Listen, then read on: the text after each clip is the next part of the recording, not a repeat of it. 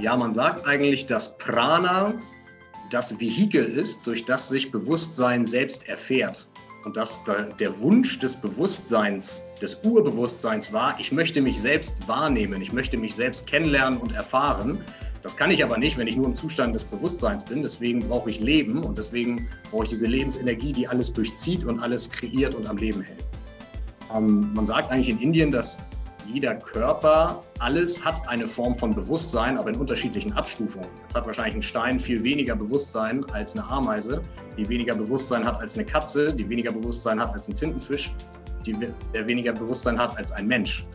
So, das heißt, es gibt verschiedene Ebenen vom Bewusstsein und als Mensch, und da schließt sich jetzt wieder so ein bisschen der Kreis, sind wir eigentlich sozusagen nach unserem Verständnis die höchste Form der Schöpfung, insofern als dass wir ja, einen Verstand haben, mit dem wir, mit deren Hilfe, wo wir uns mit Verstand, mit Emotionen und mit Bewusstsein selbst erfahren können und unser Bewusstsein auch aktiv und ähm, zielgerichtet anheben können. Think, Flow, Growcast mit Tim Böttner. Begleite mich auf einer Reise zu einem ganzheitlichen Verständnis von Bewegung, Gesundheit und Leistungsfähigkeit. Sportwissenschaftler, Ärzte, Athleten, Heilpraktiker, Physiotherapeuten, Biohacker, Osteopathen, Psychologen. Wir tauchen in das Denken und Handeln von Spezialisten ein, um zum Generalisten zu werden. Ein Podcast für Querdenker mit Tiefgang. Hallo und herzlich willkommen. Heute geht es um das Thema Energie. Irgendwie ist der Energie so ziemlich alles im Leben. Zu allem, was wir im Leben machen oder auch denken, brauchen wir Energie. Ja, und wir können ganz, ganz viele verschiedene Brillen aufsetzen, um auf das Thema Energie zu schauen. Und wir wollen heute mal die Brille der Lebensenergie aufsetzen. Sprich, wir wollen um das Thema Ki, Chi oder Prana reden. Also Lebensenergie in verschiedenen östlichen Traditionen. Und dabei können wir natürlich auch als Westler ganz, ganz, ganz viel lernen. Die östlichen Traditionen haben ganz, ganz viel Erfahrung im Konzept der Lebensenergie, egal wie sie das auch nennen. Und das geht auf viele tausende Jahre an Evidenz zurück und das ist wesentlich mehr, als unsere westliche Wissenschaft zu bieten hat.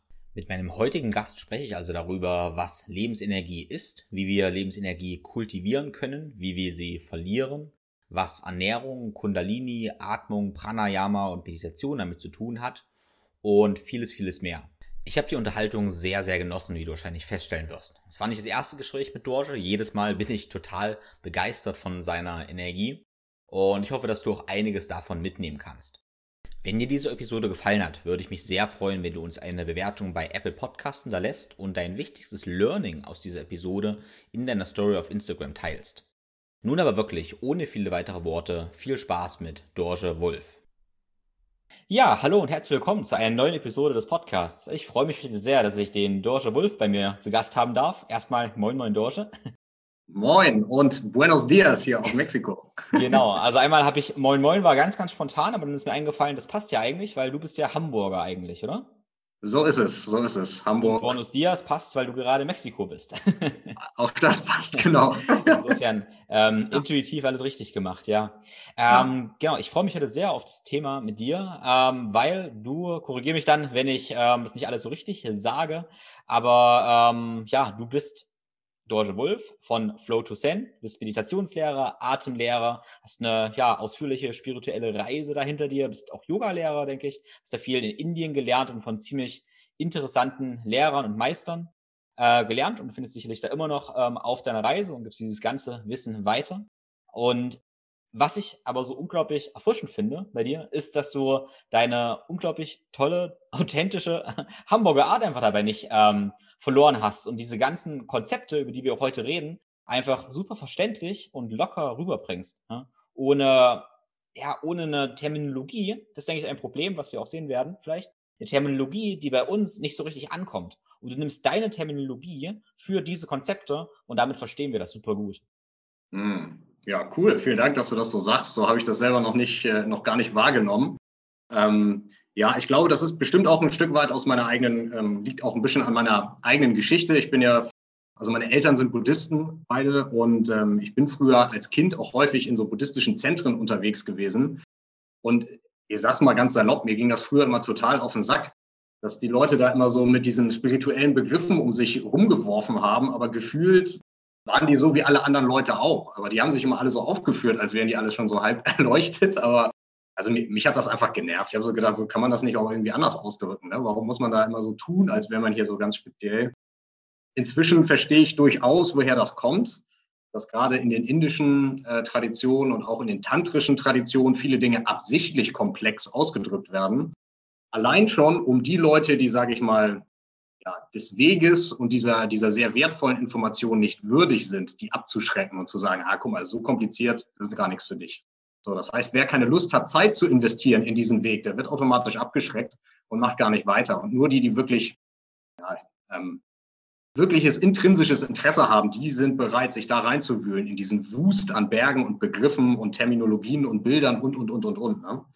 Ähm, also das wirkt schon wie ein natürlicher Filtermechanismus, aber ja, als Kind hat das genau seinen Zweck erfüllt. Ich war nämlich nicht ready dafür und das hat mich abgeschreckt. Da habe ich gesagt, nee, das ist nichts für mich.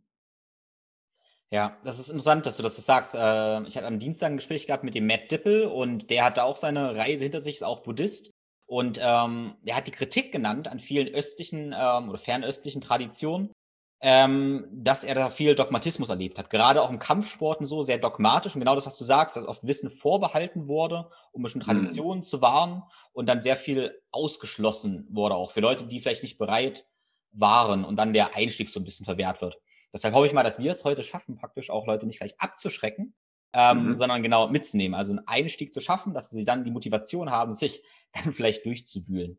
Genau. Yes. Und ähm, ich freue mich nochmal auf das Gespräch, muss ich nochmal sagen, jetzt, weil ich habe heute Vormittag einen interessanten Podcast gehabt, denkst um neurozentriertes Training. Und gefühlt war das ist genau das Gegenteil. Also es ging um ähm, wissenschaftliches Konzept, wie das Gehirn alles steuert, wie Neurologie, unser vestibuläres, visuelles System und so weiter. Total spannend, total interessant. Letztendlich geht es ja auch darum, das machen wir, um unseren Stress zu reduzieren, um gesünder und glücklicher zu sein. Ne? Und setzen halt diese wissenschaftliche Brille auf. Und heute möchte ich mit dir praktisch eine völlig andere Brille aufsetzen, ne, wo mhm. wir gar nicht über ein vestibuläres System oder sowas reden, sondern ähm, das Thema Lebensenergie ne? und Prana. Aber yes. ich möchte gar nicht, ich kann nicht sagen, dass wirklich Lebensenergie ist. Das kannst du mir erklären, was genau Prana ist. Aber das ganze Konzept Prana, also wie können wir das Leben ähm, als ja Energie, als Prana begreifen und diese Brille aufsetzen. In diesem Sinne setze ich die jetzt auf mit dir und mhm. ja, erzähl erst mal, was hat es mit Prana auf sich in deinen Worten?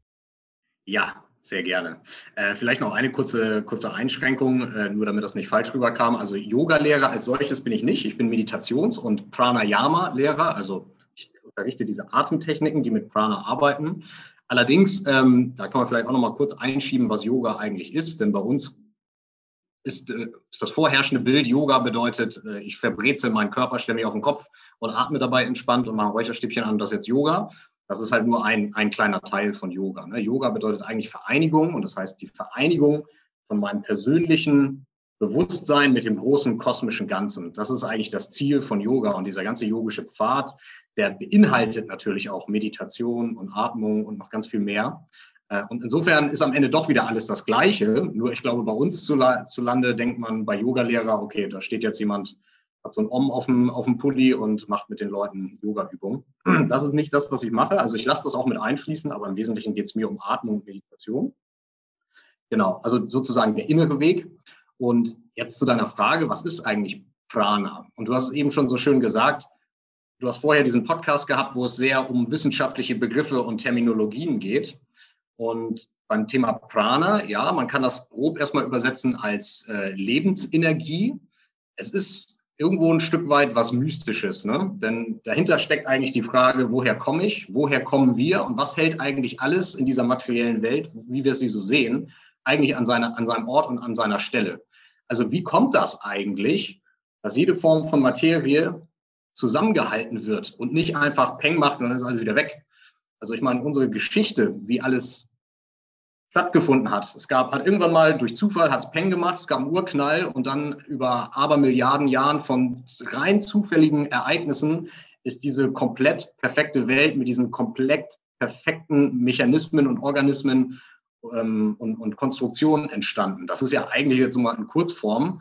das rein ähm, mechanistisch runtergebrochene Bild, wie wir das heute haben. Ne? Und denke, die Mystiker überall auf der ganzen Welt und die spirituellen Traditionen auf der ganzen Welt, die haben immer noch ein Stück weiter gedacht und gefragt, nicht nur, was ist passiert, sondern warum ist das passiert? Was steckt dahinter? Und da kamen eigentlich alle immer zu dem gleichen Schluss, überall auf dem ganzen Planeten, dass es irgendwo eine Form von Energie geben muss, die unsichtbar ist, aber die dafür sorgt, also die eine Information mit sich trägt, die dafür sorgt, dass alles wirklich so zusammenkommt und auch so bleibt, wie es ist. Und Prana ist das indische Konzept von Lebensenergie. Die Chinesen nennen das Qi, die Japaner nennen das Qi.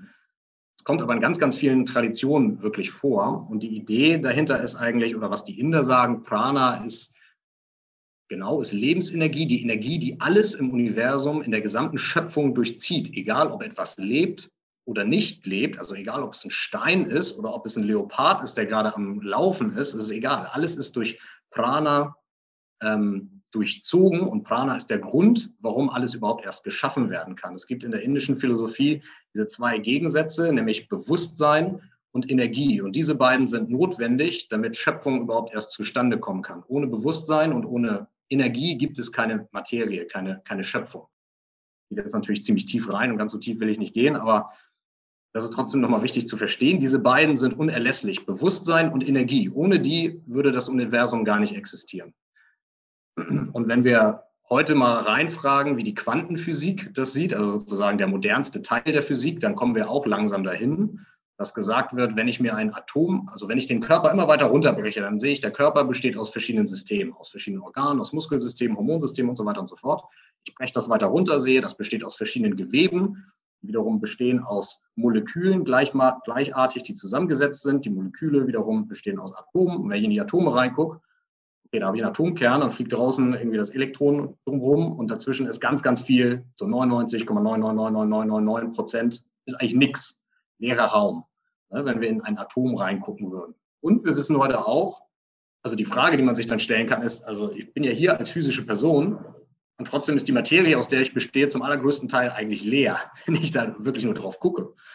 Und gleichzeitig wissen wir aber auch, dass inzwischen dank zweier großer deutscher Physiker, nämlich Max Planck und Albert Einstein, das Licht im Prinzip mal Welle ist und mal Partikel, ne? also diese Wellen-Partikel-Dualität des Lichtes. Und äh, die Quantenphysik sagt uns eigentlich, eigentlich ist jede Form von Materie auch Schwingung, auch ist Frequenz. Also Energie letzten Endes. Und das ist genau das, was hinter dem Konzept von Prana auch steht, dass alles im Universum eigentlich Energie ist. Und wenn auf diese Energie Bewusstsein trifft, dann manifestiert sich etwas in der real physischen Welt. Das heißt, man kann auch sagen, die Welt, so wie sie existiert, wurde erdacht von einem schöpferischen Bewusstsein. Und das wiederum geht dann über in die spirituelle in, Spirit, in den spirituellen Glauben daran, dass es ein übergeordnetes, großes kosmisches Bewusstsein gibt, ein schöpferisches Bewusstsein, das dafür gesorgt hat, dass alles entstanden ist. Das heißt, dass nicht alles durch Zufall entstanden ist, sondern ein bewusster Akt von Bewusstsein war. Ja, also die Konzepte von Energie und Bewusstsein gehören in, in der indischen Philosophie untrennbar zusammen.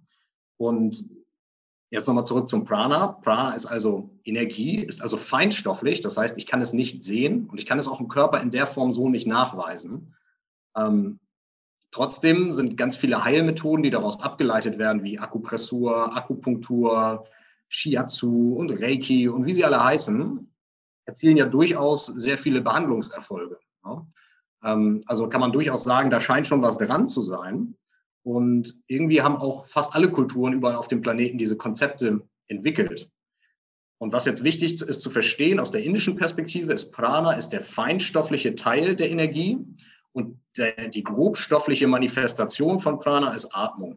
Das heißt, Atmung und Prana gehen immer einher. Das heißt, ich kann das Prana regulieren und steuern mit der Atmung. Das ist eigentlich die eine große, ganz wesentliche Erkenntnis der indischen Yogis gewesen auf der eigentlich alles aufbaut und auf der auch die ganze Wissenschaft der Yogis aufbaut. Pranayama heißt, also Prana ist die Lebensenergie und Yama oder Ayama ist das Ausdehnen oder das Kontrollieren.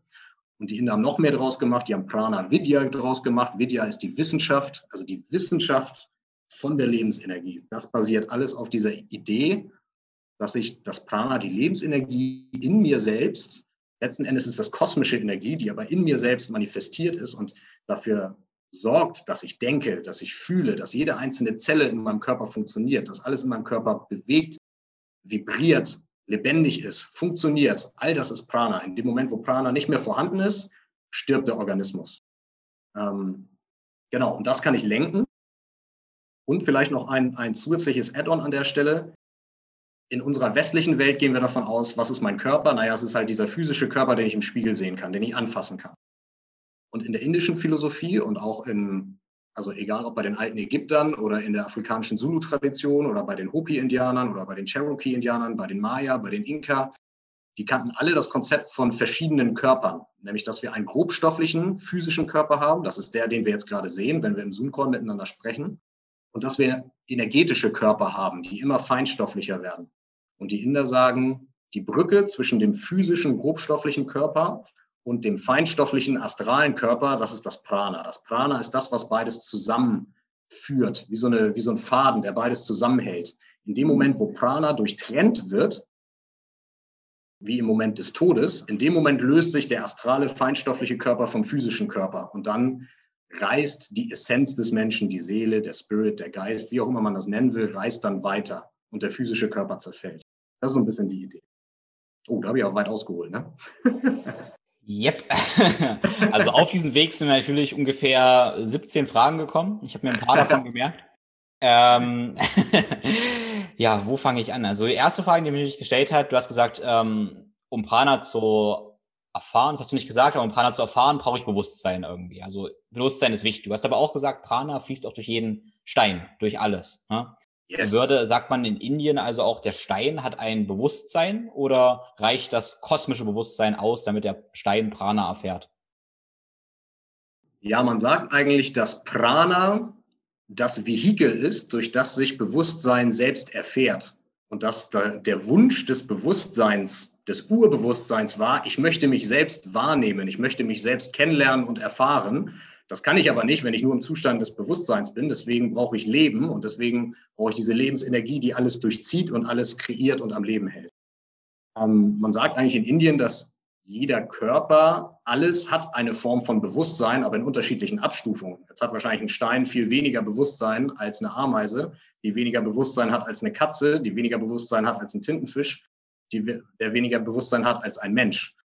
So, das heißt, es gibt verschiedene Ebenen von Bewusstsein und als Mensch, und da schließt sich jetzt wieder so ein bisschen der Kreis, sind wir eigentlich sozusagen nach unserem Verständnis die höchste Form der Schöpfung, insofern als dass wir ja einen Verstand haben, mit dem wir, mit deren Hilfe, wo wir uns mit Verstand, mit Emotionen und mit Bewusstsein selbst erfahren können und unser Bewusstsein auch aktiv und ähm, zielgerichtet anheben können. Ja, das heißt, wir können Dinge tun mit unserem menschlichen Körper und mit unserem menschlichen Bewusstsein, das alle anderen Lebensformen nicht können, soweit wir wissen. Und deswegen ist der, das, das, die menschliche Existenz wird als so wertvoll erachtet, weil du nur in diesem menschlichen Körper, mit diesem menschlichen Geist letzten Endes das tun kannst, was dir ermöglicht, die große Einheit, die Versch Wiederverschmelzung mit dem kosmischen Ganzen zu erfahren. Ja, ja. Ähm, ich glaube ja, also wir haben ja in, in, unserer Tradition jetzt, in unserer westlichen Tradition, wo wir wohnen, haben wir ja nicht so wirklich da Wörter für Prana oder auch das Konzept nicht so richtig ja. integriert, aber ich glaube ja tatsächlich, wir arbeiten ganz viel mit Prana und mhm. wir sind halt, wir haben so einen tollen Intellekt und so einen interessanten Verstand und rationalisieren so gut, dass wir ähm, zwar mit Prana arbeiten, aber wir wissen das nicht oder finden Geschichten rundherum, was wir eigentlich machen. Also ich sehe ganz, ganz oft bei mir auch in meiner Arbeit oder so, dass ich eine Idee habe, okay, ich mache das und das und ich denke, ich mache das und das. In Wirklichkeit mache ich aber vielleicht was ganz anderes und der Inder würde sagen, ah ja, okay, der arbeitet gerade mit Prana, der macht die Technik und ich erzähle mir, dass ich das sportwissenschaftliche Konzept gerade anwende. Ne? Also Absolut, absolut, genau. Da, dazu habe ich auch gestern gerade einen Artikel gelesen. Da hat auch ein alter Yogi gesagt, jeder Mensch auf diesem Planeten arbeitet mit Prana. Nur ob es ihm bewusst ist oder unbewusst, das ist, das ist die große Frage wenn jemand sehr viel Lebensenergie an den Tag legt, sehr viel Produktivität, sehr viel Drive, um Dinge umzusetzen, dann bist du sehr stark in deiner pranischen Kraft. Ne? Dann hast du gerade sehr viel Prana verfügbar, um die Themen, die du bewegen willst, zu bewegen. Aber die Frage ist, hast du das auf Knopfdruck quasi, kannst du das, diese Energie bereitstellen oder fühlst du dich gerade so durch Gründe, die du vielleicht gar nicht so genau weißt? Und ich gebe dir vollkommen recht, die Arbeit, die du machst, du arbeitest ja mit körperlicher Bewegung, du arbeitest mit Kälte, du arbeitest mit Atmung, du arbeitest mit Mobilisierung, mit Ernährung, mit draußen in der Natur sein. Das sind ja alles Quellen von Prana, letzten Endes, wie die Inder das sagen würden. Insofern arbeitest auch du mit Prana, du benutzt nur andere Begriffe dafür. Ja? Ähm, genau, und so gilt das äh, eigentlich auch für jeden von uns. Ähm, ich habe auch mal geschaut, weil mich das auch, also ich habe mich halt auch gefragt, also warum ist man in Europa gar nicht auf die Idee gekommen, während man überall sonst auf dem Planeten ja scheinbar auf die Idee gekommen ist? Ähm, und das nächste, was, was Prana am nächsten kam, glaube ich, der altgriechische Gedanke des Pneuma. Pneuma ist sowas wie ein göttlicher Lebenshauch, der dafür sorgt, dass alles lebendig ist. Also das, das ist wahrscheinlich so das nächste, wie wir in Europa an dieses Gedankenkonstrukt rangekommen sind. Aber ich glaube, nach den ganz alten griechischen Philosophen hat sich da nicht mehr so wahnsinnig viel getan. Also wurde halt einfach irgendwann ersetzt durch dieses sehr mechanistische Weltbild, das wir jetzt über Körper und Geist haben bei uns. Ne? Hm. Hm. Äh, wir hatten im Vorgespräch kurz darüber gesprochen, äh, wie verbreitet eigentlich dieses äh, Prana ist. Und der Gedanke, den fand ich ziemlich interessant, der mir dann gekommen ist, war, ähm, dass wir äh, ganz viele Hörer oder so schütteln ja immer den Kopf, wenn sie solche, ich sage jetzt mal, esoterischen Konzepte hören ähm, und haben erstmal eine gewisse Abwehr und ich meine, wir nehmen unseren Standpunkt immer erstmal als besser an als andere, das ist sicherlich urmenschlich. Ähm, und dann hattest du aber erzählt, dass du gerade in Mexiko bist und auch da diese Konzepte gesehen hast. Ne? Und yes. hast dann festgestellt, eigentlich sind wir in der absoluten Minderheit mit unserer Meinung.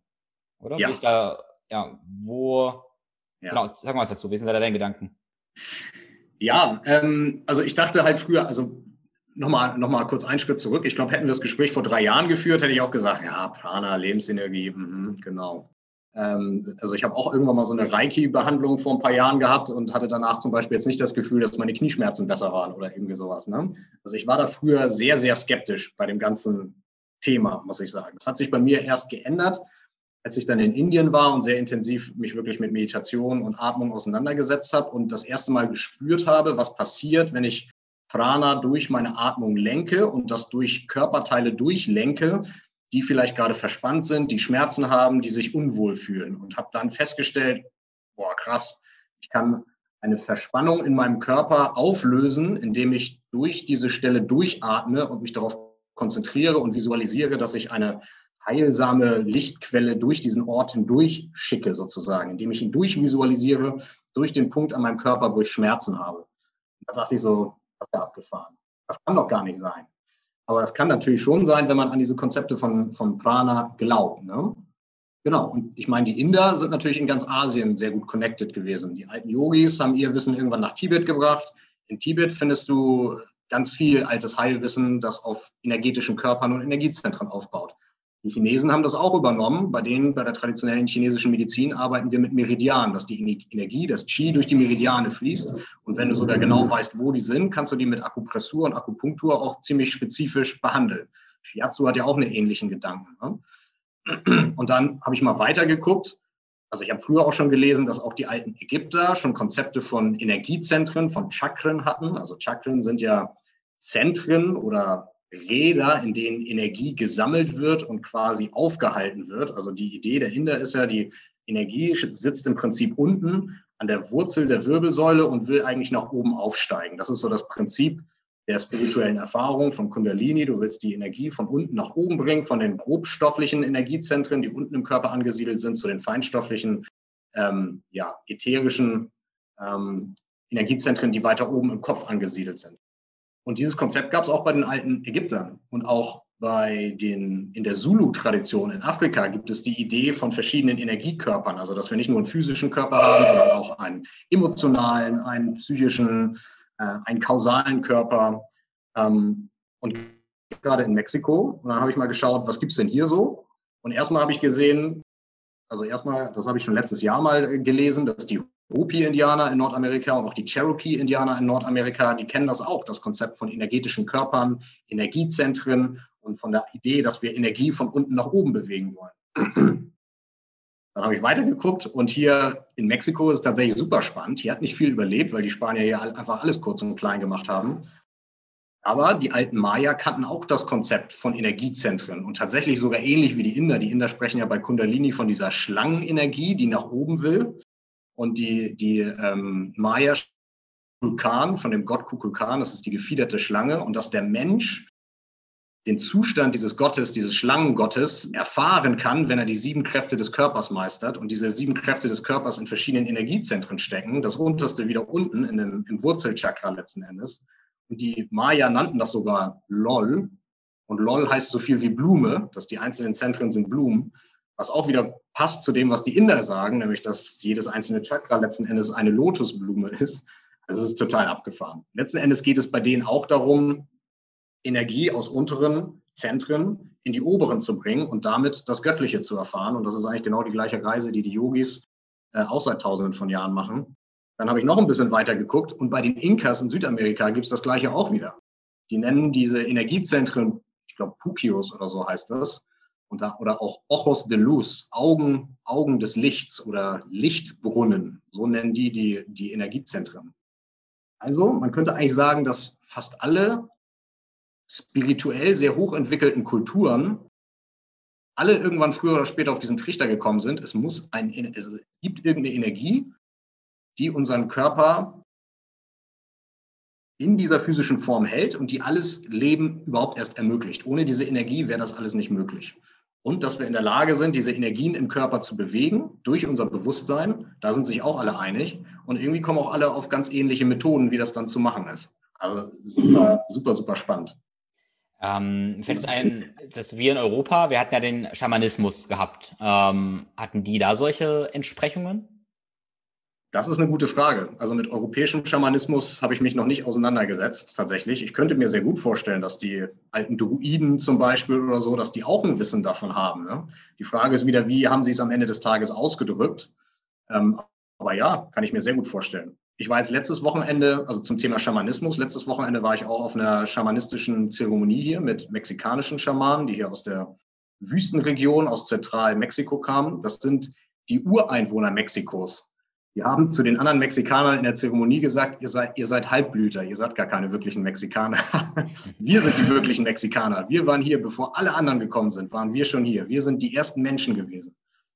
Und ähm, die machen bei diesen Zeremonien auch immer energetische Reinigungsprozesse. Ne? Das heißt, die reinigen dich mit Adlerfedern und gehen auf den energetischen Körper und versuchen dort Ungleichgewichte zu entfernen, indem sie Sachen aus dem Körper quasi rausreinigen oder rausziehen und wegspucken und wegtragen. Das heißt, dass sie Störfaktoren in deinem energetischen Feld quasi entfernen und rausbringen und dich dann mit gewissen Gesängen, mit dem Räuchern von gewissen Baumharzen und so weiter und äh, mit gewissen schamanischen Praktiken im Prinzip wieder die, diese harmonische Energie wiederherzustellen versuchen.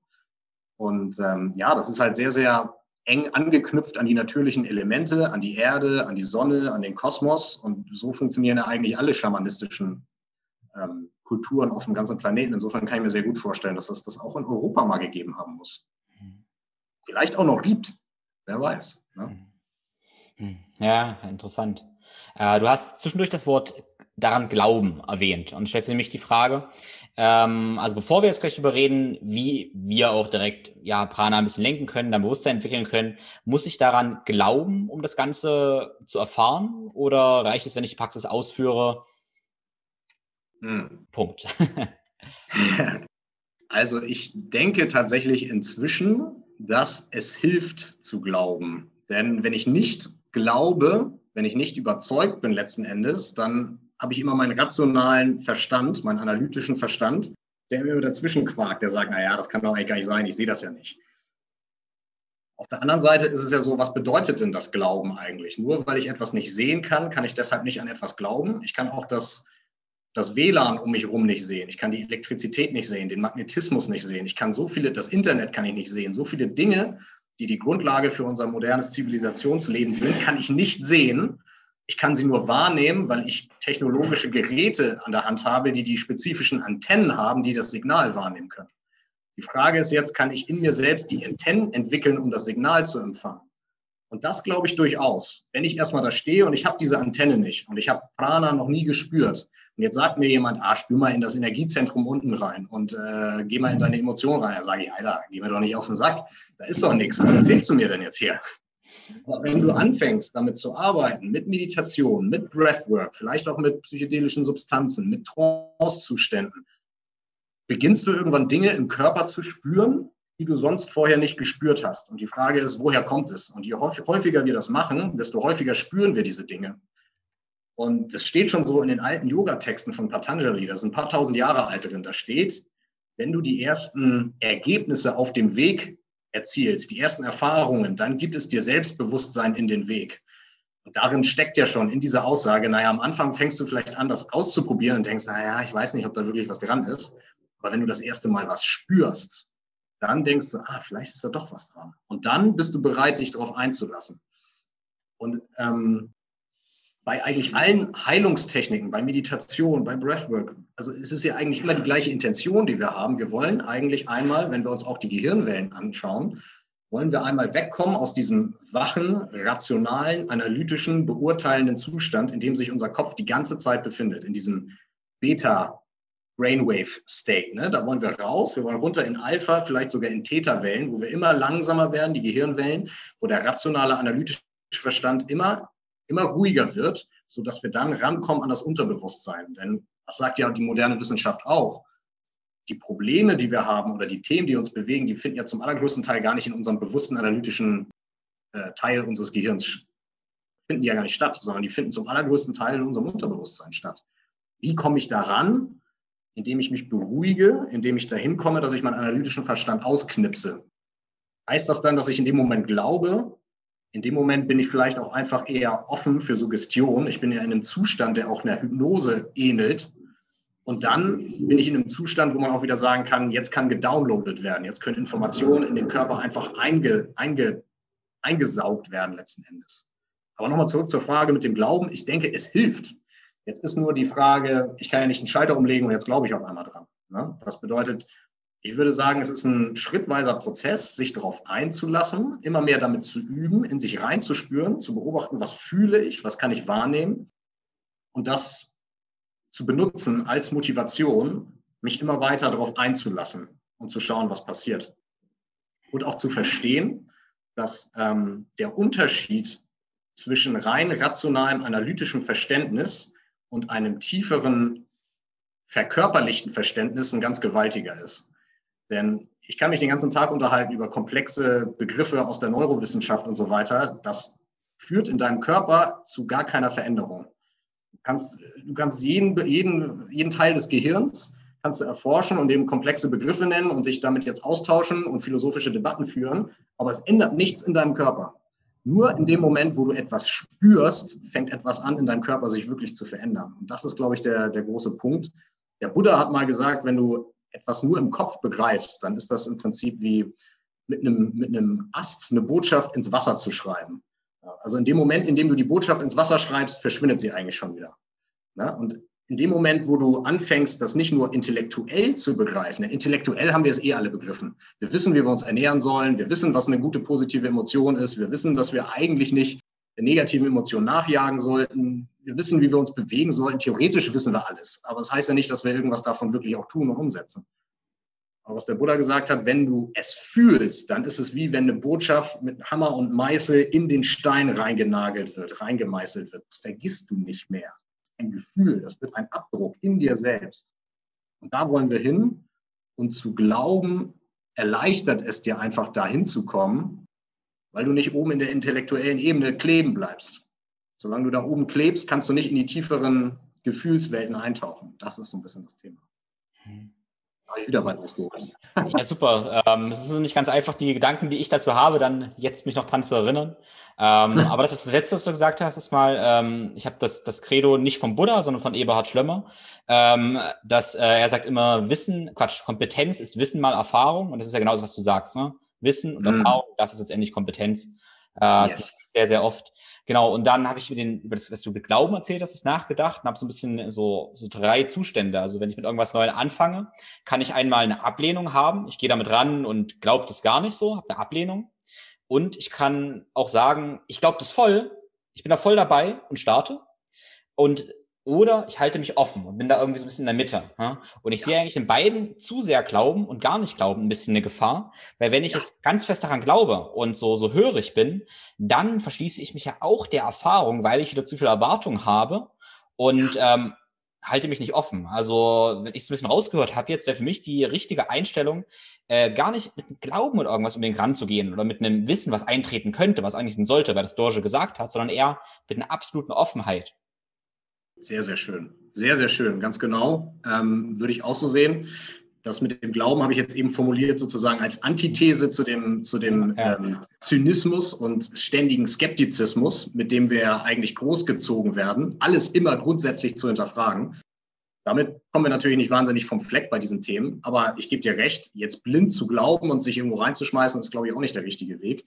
Der Buddha selbst hat das ja eigentlich auch ganz schön formuliert. Er hat gesagt, ey, glaub nichts von dem, was ich dir sage. So wie du auf dem Marktplatz ein Goldstück testen würdest, ob das wirkliches Gold ist, teste das, was ich sage, ob das mit dir resoniert, ob du das einsehen kannst, ob das für dein Leben Relevanz hast. Und wenn, wenn das nicht so ist, dann verwirf es. Und wenn es für dich funktioniert, super, dann mach es. Und ähm, es ist genauso, wie du sagst. Offenheit ist der Schlüssel, denn ähm, ich denke, das ist auch eine wesentliche Lektion aus der Meditation. Ähm, wenn wir Dinge ablehnen, oder wenn wir uns Dinge wünschen und versuchen, sie festzuhalten. In beiden Fällen ist es schwierig, einen gewissen Zustand emotional oder körperlich herbeizuführen, solange wir in diesen zwei polaren Emotionen sind, nämlich entweder Aversion oder Anhaftung. In beiden Fällen ist es schwierig und eigentlich hat jeder Meditationsmeister, die, der Buddha und alle anderen Patanjali haben immer gesagt, Gleichmut ist das Ziel, nicht Gleichgültigkeit, aber Gleichmut, indem ich beides, egal ob es sich gerade gut oder schlecht anfühlt, komplett akzeptiere in dem Moment, genauso wie es ist. Und das ist die absolute Offenheit und das absolute Annehmen und Akzeptieren des gegenwärtigen Momentes. Ne? Ähm, vielleicht noch ein Einsatz zum Glauben. Also ich war früher sehr, sehr fast schon streng gegen Glauben, weil ich mir gedacht habe, ey, ich glaube nicht einfach, was mir jemand sagt. So, ich will das selber wissen ähm, und selber erfahren. Heute ähm, habe ich noch ein bisschen anderen Standpunkt. Früher war ich auch der Meinung, so es ist wichtig, Recht zu haben. Also gerade wenn man auch viel Informationen gesammelt hat, so das ist doch richtig, das musst du doch jetzt auch so sehen. Das sehe ich heute gar nicht mehr so oder nicht mehr so, sondern ich denke mir eigentlich, ich stelle mir eher die Frage, ist es dienlich, ist es hilfreich, mich dem zu öffnen oder nicht? So, das heißt, wenn ich jetzt überlege, glaube ich daran, dass es einen energetischen Körper und Chakren und Prana und die Arbeit mit Energie gibt, ja oder nein? Wenn ich das jetzt mal so schwarz schwarz-weiß betrachten wollen würde und ich sage nein, dann sage ich, okay, dann bleibt mein Leben ganz genauso, wie es jetzt immer schon war. Und äh, muss mich darauf verlassen, dass irgendeine Pille mir hilft, wenn es mir gerade schlecht geht. Wenn ich mich öffne und sage, okay, ich öffne mich der Möglichkeit, dass es einen energetischen Körper gibt oder sogar mehrere, dass es Energiezentren gibt, dass es Energien gibt, die ich Kraft meines Bewusstseins und meines Atems lenken kann, dann erschließt sich mir ein ganzes neues Universum von, möglich von Möglichkeiten, mich selbst und andere zu heilen. Finde ich ganz schön geil, alles klar. Also öffne ich mich einfach mal und schau mal, was passiert. Mhm. Ja, also richtig geil. Also ich fand das mal, ähm, finde ich jetzt eine gute Message zu mitnehmen, ähm, weil das ist das Gegenteil, was wir jetzt gesagt haben, auch für die Meditation und alle Erfahrungen eigentlich, ist das Gegenteil von Ablehnung, ja nicht Anhaftung, sondern das Gegenteil äh, von beiden Polaritäten. Ja, gibt's wahrscheinlich logisch eigentlich so nicht, aber ist dann ja eigentlich die offene Annahme. Hm? Und das yes. fühlt sich auch so ein bisschen besser an, als wenn ich jetzt sage, okay, soll ich jetzt von meinem Standpunkt abrücken, soll ich einen anderen sofort annehmen, wo du ja sagst, nee, aber ich kann ja einfach mich offen halten und das ist ja was ganz Weiches, wo ich gar nicht so viel Angst haben muss, ne, weil ich gar nicht gleich unterschreibe und mich für irgendwas verpflichte, sondern nee, ich halte mich offen.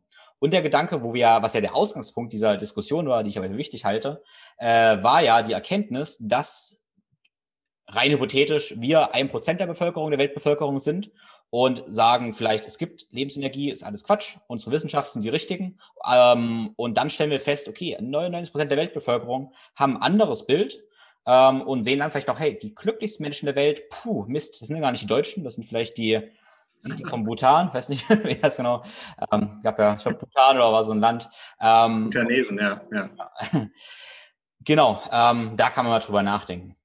Okay, aber jetzt, jetzt möchte ich ja einen Schritt weitergehen praktisch oder jetzt zurückgehen zum Thema Prana und, und Lebensenergie und Atmen. Also der erste Gedanke wäre, okay, cool, wenn ich atmen kann und Pranayama mache, dann atme ich ja ein. Also atme ich Lebensenergie ein, Luft, aber dann habe ich ja gedacht, nee, fuck, ähm, Prana ist ja feinstofflich, ist ja gar nicht greifbar, ist ja gar keine Luft. Ähm, welche Rolle, also warum atme ich dann Luft, wo Luft doch eigentlich gar nicht Prana ist?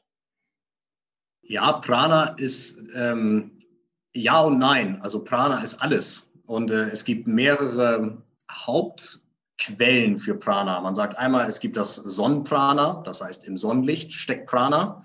Es gibt das Erdprana, das heißt in der Erde steckt Prana. Es gibt Prana, das in deinen Lebensmitteln steckt. Es gibt Prana, das in der Luft ist. Es gibt Prana, das du aus dir selbst heraus produzierst. Das heißt, wir sind sozusagen eine sich selbst aufladende Batterie, eine sich selbst aufladbare ähm, Lebensenergiebatterie, wenn du so willst. Und es lädt sich auf, das Prana im Körper durch gewisse Emotionen und Gedanken. Und das sind die heilsamen, hochfrequenten Gedanken und Emotionen. Das heißt Liebe, Mitgefühl, ähm, solche Themen. Während es Emotionen und Gedanken gibt wie Hass, Aversion, Eifersucht, die dafür sorgen, dass das Prana reduziert wird. Und ähm, dann gibt es noch, das, das nächste Element ist eigentlich Wasser und Wasser ist im Prinzip neutral, aber Wasser nimmt die pranische Ladung auf, die um sie herum stattfindet oder die ihm mitgegeben wird. Also letzten Endes sagen die Inder, genauso wie auch die moderne Wissenschaft ja eigentlich schon fast wieder sagt, dass Wasser ein Informationsspeichermedium ist und letzten Endes eine Information, eine informatorische Signatur mit sich trägt.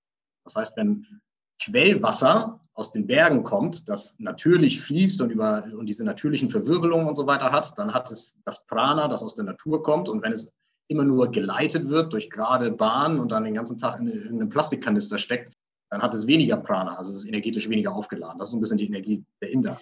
Ja, wir haben jetzt, also ich merke, dass wir haben jetzt so langsam ein Problem, weil diese Punkte, die du sagst, die finde ich, einfach so unglaublich spannend.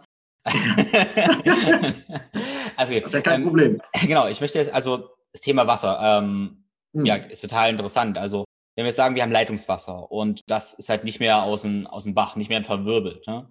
Ähm, wie könnten wir das wiederbeleben? Also man sieht ja jetzt ja ganz viel, dass man irgendwelche, also entweder, ich habe gesehen, es gibt Flaschen, die eine lila sind, ja, mit der Idee, dass lila irgendwie Wellenlängen reinlässt, die das Wasser energetisieren. Oder es gibt auch so Gläser, wie zum Beispiel unser Freund, der Marc Richter, hatte sowas.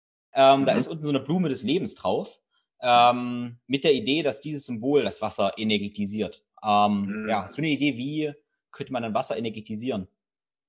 Ja, da bin ich ehrlicherweise auch kein Experte für. Ich habe auch ein paar Sachen gesehen und viel davon finde ich auch ziemlich abgefahren. Also es gibt ja Leute, die packen Kristalle in ihr, in ihr Wasser und andere, die packen so Aufsätze über den Wasserhahn, sodass das Wasser verwirbelt wird. Ähm, da gibt es Leute, die packen das in gewisse Gefäße und, und, und, und, und.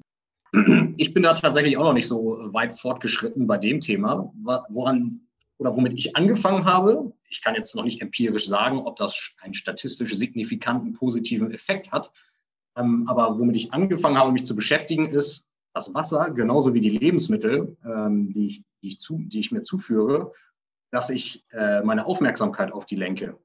Das heißt, dass ich meine Hände über das Wasser oder über die Lebensmittel halte meine Augen schließe und versuche mit äh, Dankbarkeit, also erstmal in mir selbst die Emotion der Dankbarkeit hervorzubringen an Mutter Erde, an Vater Sonne. Also das ist jetzt auch so ein bisschen getriggert durch die schamanischen äh, Prozesse hier, wo man das eigentlich so stark reinbekommt, wirklich Dankbarkeit zu empfinden, dass ich so viel habe, das mir ermöglicht, meine physische Form, mein physisches Leben hier überhaupt leben zu können. Und dass ich diese Dankbarkeit versuche, darauf zu transferieren, einfach mit meinem Bewusstsein. So, und dann esse ich und trinke ich das. Wie gesagt, ich habe jetzt keine statistischen Erhebungen dazu gemacht, ich mache das auch noch nicht so lange, ähm, aber ich habe jetzt immer mehr Leute kennengelernt, die es machen und ich finde es eigentlich eine ganz schöne Praxis auch einfach.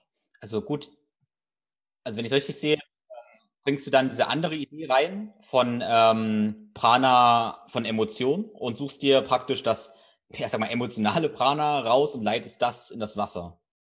Bewusstsein letzten Endes. Also es ist ja wieder das, das Zusammenspiel aus Bewusstsein und Energie. Also ich weiß, da ist eine gewisse Energie vorhanden in, der, in, den, in den Lebensmitteln und in dem, in dem Wasser. Und jetzt leite ich mein Bewusstsein da rein in der Vorstellung oder in dem Wunsch, dass es die Energie verändern möge oder so weit anpassen möge, dass es für mich von gutem Vorteil ist, ne? dass es für mich möglichst gesund ist. Hm. Okay, cool. Also haben wir Säule Nummer eins, um Prana aufzunehmen, müssen wir doch erstmal Wasser oder nicht Nummer eins, aber den ersten, den wir angefangen haben. Ähm, yes. Ja, die Säule der Emotionen, natürlich total wichtig, Emotionen und Gefühle. Ähm, genau. genau. wie verhält sich da laut den Indern ähm, von wegen, ja, ich sag mal, Gefühlen einreden, programmieren oder richtig fühlen? Also wie arbeitet man das damit, dass man ja, dass man das provoziert, sag ich mal. Ja, ja ich habe meinen mein, äh, mein Lehrer in Indien mal gefragt, als er auch gesagt hat, okay, jetzt visualisier mal dieses und jenes Gefühl und kannst du das im Körper wachrufen? Und ich so, ja, das ist jetzt da. Und dann meinte ich so, aber ist das jetzt wahr oder stelle ich mir das nur vor? Hm. Und dann meinte er so, wenn du es spüren kannst, dann ist es wahr. Wo ist der Unterschied? Ob du es dir vorstellst oder ob, oder ob es wahr ist? In dem Moment, in dem dein Körper es spürt, in dem Moment ist es deine Realität. In dem Moment wird sich etwas tun in deinem Gehirn, in deiner ganzen Biochemie, in deinem Körper wird sich etwas tun, wenn du etwas fühlst. Das heißt, die große Kunst ist zu lernen, gewisse Emotionen aus uns heraus hervorzubringen. Das heißt, nicht nur eine Emotion zu fühlen, weil etwas im Extern, im Außen passiert, was mir gerade gefällt und ich reagiere darauf mit einer positiven Emotion, sondern kann ich lernen, aus mir selbst heraus gewisse Emotionen und emotionale Zustände hervorzubringen, unabhängig von dem, was in meinem Außen passiert. Das ist die große Kunst und ähm, das ist eigentlich das Ziel aller meditativen Praxis auch, würde ich fast sagen, und aller yogischer Praxis, dass du lernst, einen gewissen Zustand aus dir selbst hervorzubringen. Und dann fängst du tatsächlich an, dich umzuprogrammieren. Denn dem Gehirn ist es ja erstmal egal, ob etwas, ob ein Bild real ist oder ob es nur vorgestellt ist. Der Körper reagiert ja trotzdem gleich drauf, wenn die Intensität gleich ist. Das heißt, es geht darum, die Intensität der Emotion so hoch, so lebendig zu gestalten, dass dein Körper daran glaubt, was du ihm gerade vorgibst. Mhm. Und ähm, würde man sich sozusagen ein, ein Bild, ein Anker aus der, also von außen suchen? Also wenn ich sage, ich möchte Liebe oder Mitgefühl fühlen, ne? dann ähm, wäre es ja einfacher, wenn ich sage, ich sag mal, meiner Mutter ist es sehr, sehr einfach, gegenüber Mitgefühl zu empfinden. Also stelle ich mir eine Situation davor und dann breitet sich Mitgefühl überall aus. Oder wäre das Ziel, ohne jeglichen äußeren Anker und Erinnerung das Gefühl hervorzurufen? Ja, ich glaube, das ist so ein bisschen der Endgegner. Wenn ich sagen kann, Knopfdruck, peng, jetzt bin ich happy. Das ist natürlich äh, sehr komfortabel. ähm, also ich nehme ich nehm auch meine Krücken. Also wenn ich zum Beispiel äh, mich auch manchmal gibt es einfach mal Tage, da fühle ich mich vielleicht nicht gut, ja, aber bin ein bisschen geknickt, ein bisschen depressiv verstimmt, keine Ahnung, fühle mich nicht so gut. Und dann visualisiere ich beispielsweise einfach meine, meine Freunde, meine besten Freunde und stelle mir vor, dass wir gerade beisammen sind, alle zusammen lachen, uns allen richtig gut geht, wir uns in den Armen liegen, eine richtig geile Zeit haben und ich versetze mich komplett rein mit allen Sinneskanälen. Ich versuche die Stimmen zu hören der Menschen, die um mich herum sind. Ich versuche das zu riechen, ich versuche das zu spüren, die, die körperliche Wärme zu spüren. Ähm, ich versuche, ähm, ja, weiß ich nicht, wenn wir irgendwas essen oder trinken, das zu schmecken, diesen Geschmack im Mund zu haben. Das heißt, ich will das, ich versuche das zu sehen in allen Farben. Das heißt, ich will das Bild so lebendig wie möglich haben und dann merke ich auf einmal, dass mein Körper in mir reagiert mit einer Emotion von Freude.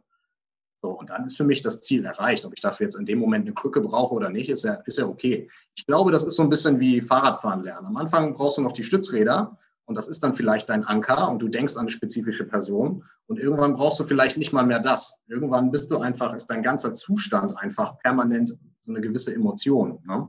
Aber das wird lange dauern, dahin zu kommen. Aber das ist, ja, das ist ein Weg. Und dieser, dieser Weg, unsere Emotionen zu transmutieren, das ist letzten Endes ja der Weg, der hinter jeder spirituellen Schule steht. Also davon reden auch schon die alten ägyptischen Hermetiker, ne? hier Hermes und Konsorten. Davon reden die Yogis, alle reden sie immer von dem gleichen Konstrukt, nämlich unsere Emotionen zu transmutieren. Wie komme ich hin von Emotionen, die mich klein halten, die, schwach, die mich schwach machen, die mir Energie ziehen, hin zu Emotionen, die mir Energie geben, die mich stark machen, die mich öffnen. Hm. Ja, cool. Ja. Also genau die Meditationspraxen, die ich erfahren habe, da war es auch immer, dass ich mir ein Bild gesucht habe oder einen Anker gesucht habe. Ne? Ich zum Beispiel auch um einen tiefen Entspannungszustand zu gehen, habe ich, ich habe ein Ereignis vor ein paar Jahren in Thailand, wo ich so, ja, unendliche Ruhe hatte. Und wenn ich jetzt die Augen schließe und daran denke, dann dauert es ungefähr drei Sekunden, dass ich sofort in diesem Zustand bin. Ja. Mega. großartig, ja. Total gut. Ja. Und ich würde, ähm, also in den alten Texten steht ja auch, dass so Meditation ja letzten Endes funktioniert. Also du suchst dir erstmal ein Objekt, für deine Meditation. Also etwas, worauf du dich fokussierst. Das kann ein Ton sein, das kann ein Mantra sein, ein, äh, ein Kerzenlicht, ein Mandala, ein Bild. Das kann eine Person sein, äh, einfach nur dein Atem, egal was es ist. Du suchst dir ein Objekt, richtest deine Konzentration drauf und versuchst alles andere auszublenden. Dann entsteht der erste Schritt der Meditation, Parana, was Konzentration bedeutet. wenn diese Konzentration fließt, fließt, fließt, fließt, fließt hin von, von, von dir als Subjekt hin zum Objekt, ohne unterbrochen zu werden, wie ein Fluss, dann entsteht aus Tarana Dhyana. Und Dhyana ist meditative Versenkung. Und in dieser meditativen Versenkung beginnt dann das Subjekt und Objekt beginnen miteinander zu verschmelzen. Das heißt, es gibt gar keinen Unterschied mehr zwischen mir und meinem Atem oder mir und dem Kerzenlicht oder mir und dem Ton. Oder wenn das Objekt deiner Meditation an dieser Stelle eine gewisse Emotion ist, dann gibt es irgendwann keine, keinen Unterschied mehr zwischen dir als Subjekt, das hier steht, und deiner Emotion, die du dir da vorne visualisierst. Auf einmal wird es eins und du bist auf einmal diese Emotion. Ja? Also dieser Moment der Verschmelzung, wenn wir es schaffen, uns kontinuierlich zu konzentrieren. Ähm, genau, und wenn wir das regelmäßig mit positiven Emotionen machen, dann ist ja nach der yogischen Lehre, kommt dann irgendwann als nächster Schritt, als letzter Schritt aus Dhyana kommt irgendwann Samadhi, die große Verschmelzung, die große Vereinigung, die große Einsicht, die Wiedervereinigung des persönlichen Bewusstseins mit dem großen kosmischen Ganzen. Es, also genau, der, der ganze Pfad letzten Endes. Cool. Also hat mir jetzt schon Prana-Spende Nummer eins Wasser, Prana-Spende Nummer zwei ähm, positive Emotionen, Liebe, Dankbarkeit, Mitgefühl, ähm, zum Beispiel ähm, Vergebung, vielleicht noch ein großes Thema. Ähm, und Prana-Spende Nummer drei, äh, was wir da nehmen? Genau, man, jetzt kann man noch sagen, also Schlaf sorgt eigentlich auch dafür, dass deine Prana-Batterien sich wieder aufladen. Ne? Ähm, man sagt eigentlich auch, Meditation ist aktives Schlafen. Schlafen ist passive Meditation oder bewusst und unbewusst, kann man auch so sagen. Schlafen, unbewusste Meditation, Meditation, bewusstes Schlafen. Also wir sind in einem ähnlichen Zustand. Und in diesem Zustand, wenn wir in einem sehr tiefen ähm, Gehirnwellenzustand sind, dann öffnen wir quasi das Portal zum Kosmos und können diese kosmische Energie empfangen. Das ist so ein bisschen die Idee dahinter. Das heißt, genauso wie Meditation dafür sorgt, dass deine Prana-Batterie aufgeladen wird, so sorgt auch Schlaf dafür, dass deine Prana hm. Dann nächste Säule Ernährung. Ähm, also über Nahrung nimmst du natürlich auch Prana zu dir. Das ist indirektes Prana, weil in jeder Nahrung steckt einmal das Prana aus der Erde und das Prana aus der Sonne. Die beiden stecken da schon drin. Mhm. Und dann in den Lebensmitteln. Und, und wie hoch ist der Proteinbedarf laut den Indern? ja. Die Frage haben sie sich tatsächlich nie gestellt. Die Inder haben sich tatsächlich eher die Frage gestellt, welche Lebensmittel haben äh, einen positiven pranischen Effekt, welche sind neutral und welche haben einen negativen pranischen Effekt. Also es gibt auch Lebensmittel, die dem Körper Prana entziehen. Zum Beispiel wird dann generell genannt Kaffee, Zucker, frittiertes, ähm, Sachen, die extrem stark gewürzt sind. Ähm, ja, also das ist auch wieder eine ganz komplexe äh, Wissenschaft für sich, ähm, was dem Körper Prana hinzuführt, ist generell, glaube ich, auch eine Sache, mit der du dich, die bei dir wahrscheinlich auch stark resoniert. Erstmal grundsätzlich so frisch wie es geht, mhm. saisonal und regional, weil das einfach am frischesten ist. Wenn es frisch vom Baum ist, dann ist es perfekt, ne? ähm, dass, du, dass du das isst. Und ja, da gibt es nochmal eine ganze Lehre, die wieder dahinter steht, die auf den ähm, Elementen aufbaut, welche Nahrungsmittel jetzt positiv und welche eher negativ sind. Aber der größte Teil der Nahrungsmittel ist, ist positiv. Man will nur möglichst frisch essen, was letzten Endes auch bedeutet, möglichst zum Beispiel keine Konserven oder sowas essen. Also Konserven haben nach der, nach der äh, indischen Philosophie einen sehr niedrigen pranischen Energiewert, während etwas Frisches, was du frisch vom Baum pflückst, das hat quasi den maximalen Wert. Hm. Ja, cool. Das geht ja eigentlich auch eins zu eins d'accord mit dem, was, ja, was wir im Westen so an, hoffentlich die meisten annehmen. Ich sage, wenn wir gute Böden haben, dann haben die, ich meine, Biogemüse letztendlich ist viel kräftiger, weil es auf besseren Böden wächst als konventionelles, weil laut Inder dann ja im Boden mehr Prana wäre. Ne? Genauso sonnengereiftes Zeug hat auch mehr Prana, wenn hinkommt. Und ähm, ja. Da sprichst, du, da sprichst du gerade einen sehr wichtigen Punkt an. Wenn ich mir anschaue, einen Boden, der konventionell bewirtschaftet wird, das heißt, der wird mit ähm, konventionellen Düngemitteln bestreut, der wird mit äh, Pestiziden und Herbiziden und Insektiziden und so weiter vollgeballert dann kannst du ja mhm. allein, wenn du drauf guckst, siehst du schon, in diesem Boden ist weniger Leben als in einem vergleichbar großen Ackerstück Bioboden. Da ist einfach mehr Leben drin. Mehr Leben bedeutet mehr Prana. Ne? Und deswegen ist es genauso, wie du sagst, der Bioboden hat mehr pranische Energie, weil da mehr Leben drin stattfindet. Ähm, oder andersrum, weil da mehr Prana drin ist, findet mehr Leben statt. Das heißt, dementsprechend sind die Lebensmittel, die von diesem Boden kommen, haben einen höheren pranischen Energiewert. Hm. Genau. Hm. Boden kann man auch noch sagen, äh, aus das Erdprana, hm, es wird halt auch immer empfohlen, beispielsweise für den Yogi barfuß zu laufen und sich mit dem Erdprana zu connecten und zu erden. So, dass wir anfangen, die Energie aus dem Boden über die Füße in den Körper einzuleiten. Und ähm, da bin ich jetzt auch nicht mega tief drin in der Wissenschaft, aber es scheint ja auch viel dafür zu sprechen, dass wir tatsächlich, äh, dass es diesen Erdungseffekt gibt, ne, wenn wir barfuß laufen. Aber ich glaube, darüber weißt du tatsächlich auch. Genau, da habe ich mich intensiv mit beschäftigt, ehrlich gesagt, ja. Und die Theorie ist, dass wenn wir uns nicht erden, laden sich unsere Zellen auf wie eine, wie eine Batterie eigentlich. Laden die sich aus, eine sehr starke Polarität. Und mhm. wir wollen aber, dass diese äh, Batterie sich eigentlich entlädt und dass wir wie einen Blitzableiter haben, dass der Körper, diese Zellen nicht mehr geladen sind, sondern sich entladen. Und das machen wir, indem wir barfuß laufen und es praktisch wie einen Blitzableiter anschalten und es entladen. Ja. Mhm. Wir, sonst die Theorie ist die ganze Zeit sonst unter Spannung stehen. Und diese Spannung, also kennt man ja, wenn man im, äh, ein Auto lädt sich auch auf. Ne? Das haben manche Autos auch so einen Gummischlauch oder sowas. Und die Vorstellung ist, dass wenn wir die ganze Zeit aufgeladen sind, wir unsere Stellen so unter Spannung stehen, dass der ganze Zellstoffwechsel da gestört werden könnte. Mm, okay, genau. ja, guck mal, spannend. Ja. Ja. Genau. Und, und dann, dann, gibt es noch die, die letzte Säule und das ist im Prinzip das, das Luftprana. Also, dass auch in der Luft Prana steckt und dass aber Luft nicht gleich Luft ist, sondern es wird gesagt, es gibt Orte der Kraft, an denen das Prana größer ist als an anderen Orten. Und da könnte man wieder sagen, je lebendiger der Ort ist, desto, und, äh, desto mehr Prana hast du in der Luft. Deswegen wird gesagt, in den Bergen an Wasserfällen und am Meer ist das Prana tendenziell am höchsten. Und ich glaube, das passt ganz gut wahrscheinlich zu der Idee oder der heutigen äh, Theorie von der Ionisierung von Luft. Ja, dass du in, in Bürogebäuden häufig, ich glaube, da ist es die positive äh, Ionisierung, die dich eher schlapp macht, während du draußen bist, an solchen Orten, wo frischer Wind weht, in Wasserfällen und so weiter. Also ich habe es auch persönlich schon gespürt, ne, wenn du in einem Wasserfall stehst. Also da, da stehst du selten und denkst, boah, bin ich gerade schlapp. Sondern du stehst und denkst, boah, Alter, bin hier gerade voll on fire. Ähm, weil du da eine sehr hohe negative Ionisierung der Luft scheinbar hast durch die Art und Weise, wie die Teilchen sich da bewegen. Ne? Aber das geht auch wieder so ein bisschen in diese Prana-Lehre. Hm. Das ist so interessant, weil das, äh, du hast vorhin noch einen schönen Punkt angesprochen.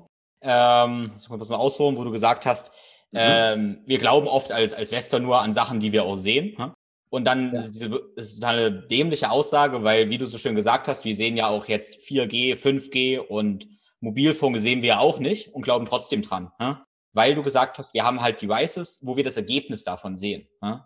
Und interessant yes. finde ich jetzt, dass wir, ähm, also wenn wir jetzt diese Säulen durchgegangen sind, sehen wir eigentlich das Ergebnis. Wir sehen das Ergebnis ja. Also jeder hat die Erfahrung eigentlich schon gemacht. Wir linken das teilweise nur noch nicht so richtig vielleicht.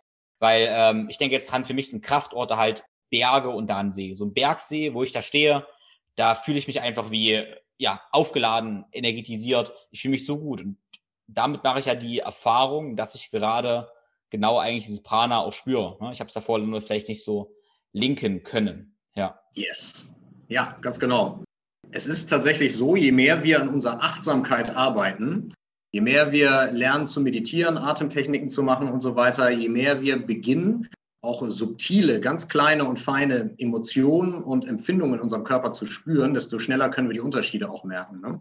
Ähm, wenn wir in einem sehr ungesunden Lebensstil sind. Wir sind die ganze Zeit gestresst. Wir ernähren uns schlecht. Wir trinken wahrscheinlich noch viel Kaffee und Alkohol. Äh, wir schlafen zu wenig. Und wenn wir dann abends völlig gestresst von der Arbeit irgendwie dann zu Hause sind, dann gibt es nur noch ein bisschen Netflix. Dann wird gepennt. Ähm, man könnte auch sagen, dein ganzer Organismus ist komplett abgestumpft, diese feinen Signale dann noch zu erkennen, weil wir auch in einer Welt leben, in der wir ja permanent äh, Reizüberflutung erleben. Das heißt, unsere, unsere sensorischen äh, fünf Sinnesorgane werden die ganze Zeit überlastet mit Ton, mit Bild, mit ständiger Frequenz, bam, bam, bam, bam, bam. Und das Effekt von die, oder der Effekt von diesem Dauerbeschuss von Reizen ist eigentlich abstumpfen. Und irgendwann spürst du nichts mehr. So, und das Gegenteil ist das, was wir in Meditation versuchen. Wir versuchen, die Sinne in den Körper zurückzuziehen. Wir versuchen aktiv jetzt mal nicht bei, der, bei dem Essen über die Stränge zu schlagen. Wir versuchen, die, die Genussgifte beiseite zu lassen. Wir versuchen, keine Drogen zu nehmen und uns generell mit Reizen zu überladen, sondern die Reize komplett runterzufahren und dann einfach nur durch das Sitzen ein Gespür dafür zu, zu entwickeln, was in uns gerade stattfindet. Ne? Und dann spürst du auf einmal wieder ganz kleine, feine Dinge im Körper. Du kannst deinen Puls in deinem kleinen C spüren auf einmal und denkst so, was? Habe ich noch nie gespürt. So, und auf einmal stehst du am Wasserfall oder an deinem Bergsee und merkst so, boah, mein ganzer Körper kribbelt und du spürst es. Und das ist einfach, das ist der wesentliche Unterschied zwischen Verständnis haben auf einer intellektuellen Ebene in meinem Kopf oder wenn mein Körper es spürt. Aber wir dürfen uns auch in die Lage versetzen, dass unser Körper wieder zu der Antenne wird, dass er diese Energien wahrnehmen kann. Ne? Und dafür müssen wir erstmal aufhören, ihn ständig zu beschießen mit, ähm, sage ich mal, diesem, diesem White Noise, mit diesem weißen Rauschen an, an, an Signalen. Also es gibt eigentlich zwei Wege. Entweder hören wir auf, ihn zu beschießen, das heißt, wir führen zur Sensory Deprivation, wir nehmen alles weg an Reizen, oder wir machen das genaue Gegenteil und wir beballern ihn richtig mit Reizen. Das heißt, Licht in die Augen, bam, bam, bam, bam, bam, bam, bam. Ton richtig laut, Atmung richtig hoch an. Das heißt, du führst zu einem kompletten Overdrive. Beides führt zu einem erhöhten Bewusstseinszustand oder kann zu erhöhten Bewusstseinszuständen führen. Entweder das komplette Wegnehmen von Reizen oder das komplette Überladen von Reizen. Aber so dieses weiße Rauschen, in dem wir den ganzen Tag sind, das macht uns halt stumpf. Hm. Ja. ja. Ja, spannend, spannend, ja. Okay, ähm, dann Thema die Luft und Thema, Thema Pranayama. Das würde ich gerne nochmal dann, dann kurz ansprechen. Mhm. Ist ja nur noch da Pranayama-Lehre. Was wären denn jetzt, wenn man anfangen würde, sich damit zu beschäftigen? Was denn so, so Einstiegsübungen, Praktiken, ähm, ja, wie man das macht und vielleicht auch warum? Ja, ähm, dazu äh, müssen wir noch einmal ganz kurz ausholen, und zwar, wie sich Prana im Körper generell bewegt.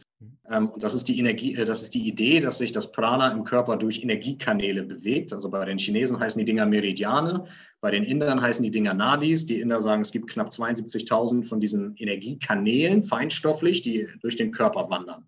Und an Stellen, wo verschiedene ähm, Kanäle zusammenkommen oder Hauptkanäle zusammenkommen, da entstehen Energiezentren, Chakren, äh, wo die Energie rotiert, bevor sie quasi weiter, weitergeschickt wird.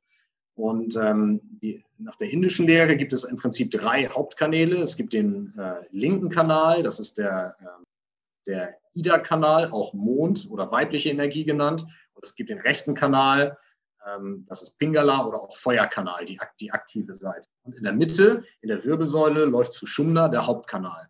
Und das Ziel ist eigentlich, dass wir den linken und den rechten Kanal ausbalancieren, denn nur dann, wenn die Energien links und rechts, das kannst du auch mit den Gehirnhälften ähm, im Prinzip gleichsetzen, wenn das ganze System in Balance ist, dann lässt sich Prana kanalisieren, sodass es in Sushumna gerät, in den Hauptkanal und dann aufsteigen kann. Und das ist wieder das, was man aus spiritueller Sicht möchte.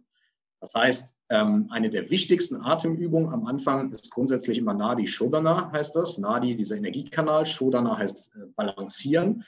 Und das ist die sogenannte Wechselatmung, ne? wo wir ein Nasenloch mhm. verschließen, durch das eine Nasenloch einatmen, dann das andere Nasenloch verschließen, durch das andere Nasenloch wieder ausatmen und wieder ein, aus, ein, aus und das eine ganze Zeit lang machen. Und dass wir permanent auch versuchen zu beobachten, welches Nasenloch ist gerade offen. Das ist übrigens auch ganz interessant, denn du wirst feststellen, dass über den Tag verteilt, sowohl morgens nach dem Aufwachen, als auch abends vom Schlafengehen, als auch tagsüber zwischendurch, wirst du feststellen, dass mal eher das linke Nasenloch und mal eher das rechte Nasenloch offen ist. Und das ist eigentlich immer ein Signal dafür, welcher deiner Kanäle gerade dominant ist. Ob das der aktive äh, Feuerkanal ist oder ob das eher der introspektive, ruhige äh, Mondkanal ist. Und idealerweise wollen wir zum Beispiel immer, dass wir morgens den, das rechte Nasenloch frei haben, damit wir aufwachen, Feuerenergie, und abends vorm Einschlafen, dass der linke Kanal offen ist. Das ist Mondenergie, damit wir schlafen können. Das ist total interessant. Ähm, ähm, ich habe auch, ähm, also ich kenne die Begründung aus den Gehirnhälften. Wenn wir durch das linke Nasenloch atmen, äh, wird die Luft so verwirbelt, dass die rechte Gehirnhälfte aktiviert wird. Und die lässt uns wohl besser schlafen. Wo ich auch immer den Tipp gebe, wenn ich auf der Seite schlafe, lieber auf der rechten Seite, weil wenn ich auf der rechten Seite schlafe, ich tendenziell mehr durchs linke Nasenloch atme. Ja? Und äh, Punkt Nummer zwei, man sagt wohl auch, dass die, ähm, die äh, bevorzugten Nasenhälften, die Nasenlöcher, immer alle 90 Minuten wechseln und ähm, dadurch auch die Arbeitsaufgaben, ob man eher mit der linken Ehrenhälfte denkt oder mit der rechten, da ja immer wechseln.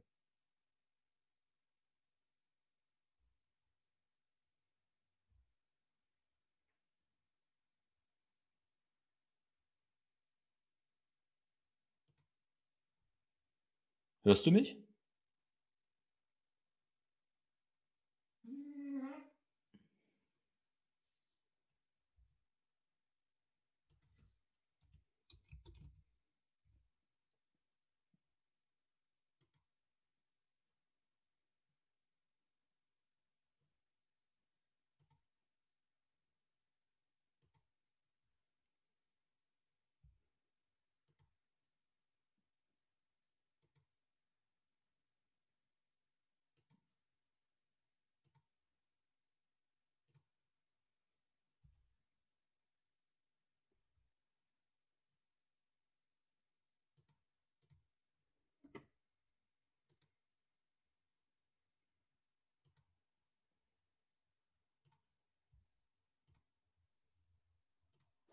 Ah, jetzt sehe ich dich wieder. Da bin ich wieder. Sorry, da war mein Internet mal kurz, ja. kurz ausgesetzt. Ja, alles gut. Stell dich einfach raus. Cool. Ja. Nee, ich, ich sagte gerade, ich weiß nicht, ob du das noch mitgekriegt hast, das ist ja voll spannend, was du da gesagt hast, ähm, mit, mit, äh, mit der Körperseite, weil das ist genau das, was mir mein Lehrer in Indien auch erzählt hat. Da hatten wir nämlich auch das Thema mit den zwei Nasenlöchern. Da habe ich gesagt, naja, aber irgendwie im Moment, meine Nase ist ein bisschen verstopft und der eine Kanal ist immer zu. Ich kann da gar nicht richtig durchatmen. Und da meinte er mal, mach mal das Vishnu Mudra. Vishnu Mudra heißt einfach nur, du legst dich auf eine Körperhälfte. Hm. Wenn ich mich auf die rechte Körperhälfte lege, dann wird dieser Kanal auf der rechten Seite blockiert und dann muss das Prana, das ist übrigens auch der Grund, warum die Yogis mit diesem Yoga-Danda, mit diesem Stock rumlaufen, den sie so unter die Achselhöhlen stecken. Mhm. Wenn, sie so einen, wenn Sie so diesen Y geformten Stock unter die, in die Achselhöhle packen, dann ist das genau das Ziel, den einen Kanal zu blockieren, damit der Kanal auf der anderen Seite geöffnet wird. Ach so, okay, noch nie gehört, ja. Ja. Ja. Cool. Und ähm, bei der bei der Wechsel, ich habe das vor, vor vor einigen Jahren mal intensivst angefangen, also ein Pranayama-Buch gehabt, da intensiv die Wechselatmung auch geübt und gemacht. Und dann gibt es auch die vorgegebenen Atemmuster. Wenn ich mich recht erinnere, war das immer so am Anfang vier ein, acht anhalten, 16 aus oder, oder irgendwie so in der Richtung war das. Also die Atemlängen, was spielen die für eine Rolle deiner? Ja, Ansicht? genau. Ja, da gibt's ähm, viele verschiedene Rhythmen, die geteilt werden. Grundsätzlich hast du immer den Effekt oder bei fast allen von den von diesen Pranayamas, die ähm, beruhigend wirken und Wechselatmung ist ja auch eine beruhigendes Pranayama, dass die Ausatmung in der Regel mal zweimal so lang ist wie die Einatmung, was auch physiologisch total Sinn macht, weil du damit direkt den Parasympathikus ansprichst und direkt in eine Entspannungsreaktion kommst. Ne? Das heißt, wir kommen eher in diesen Täterwellenzustand.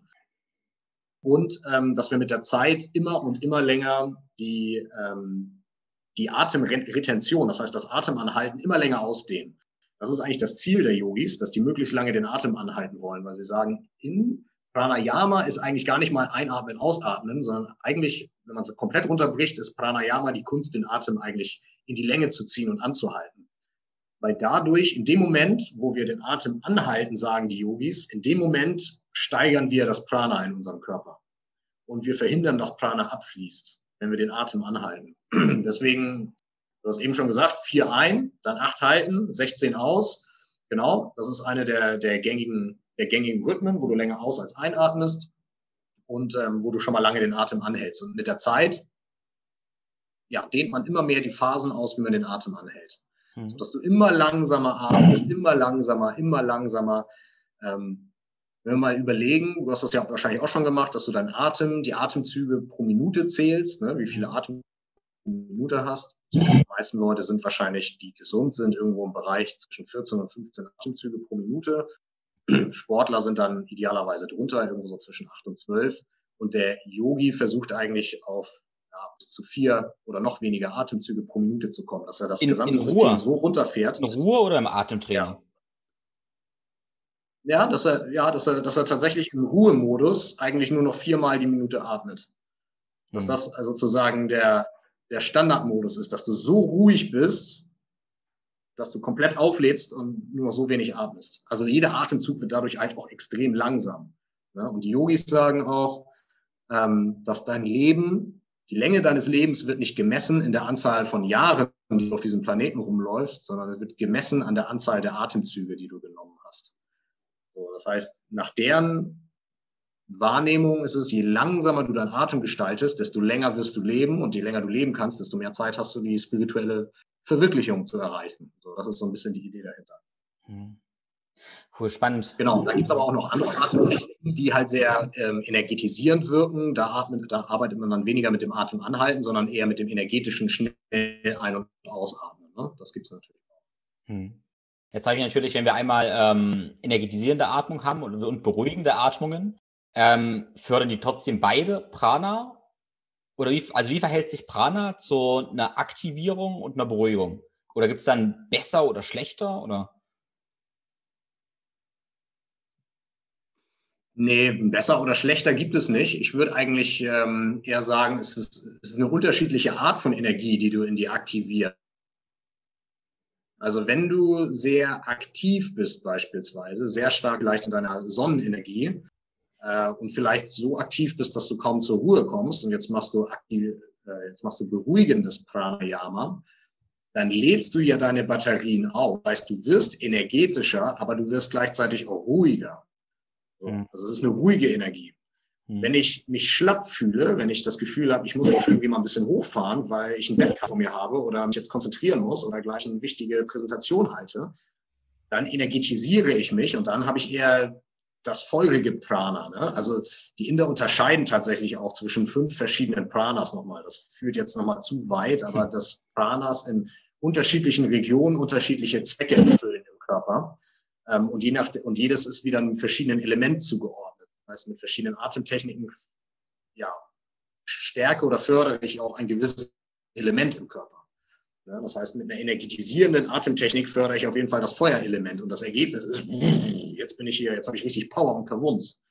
Aber die brauche ich ja zum Beispiel nicht, wenn ich einschlafen will. Da brauche ich eine andere Art von Energie, ne? die aber auch hier auflädt. Also ich brauche beides, ich brauche die Balance.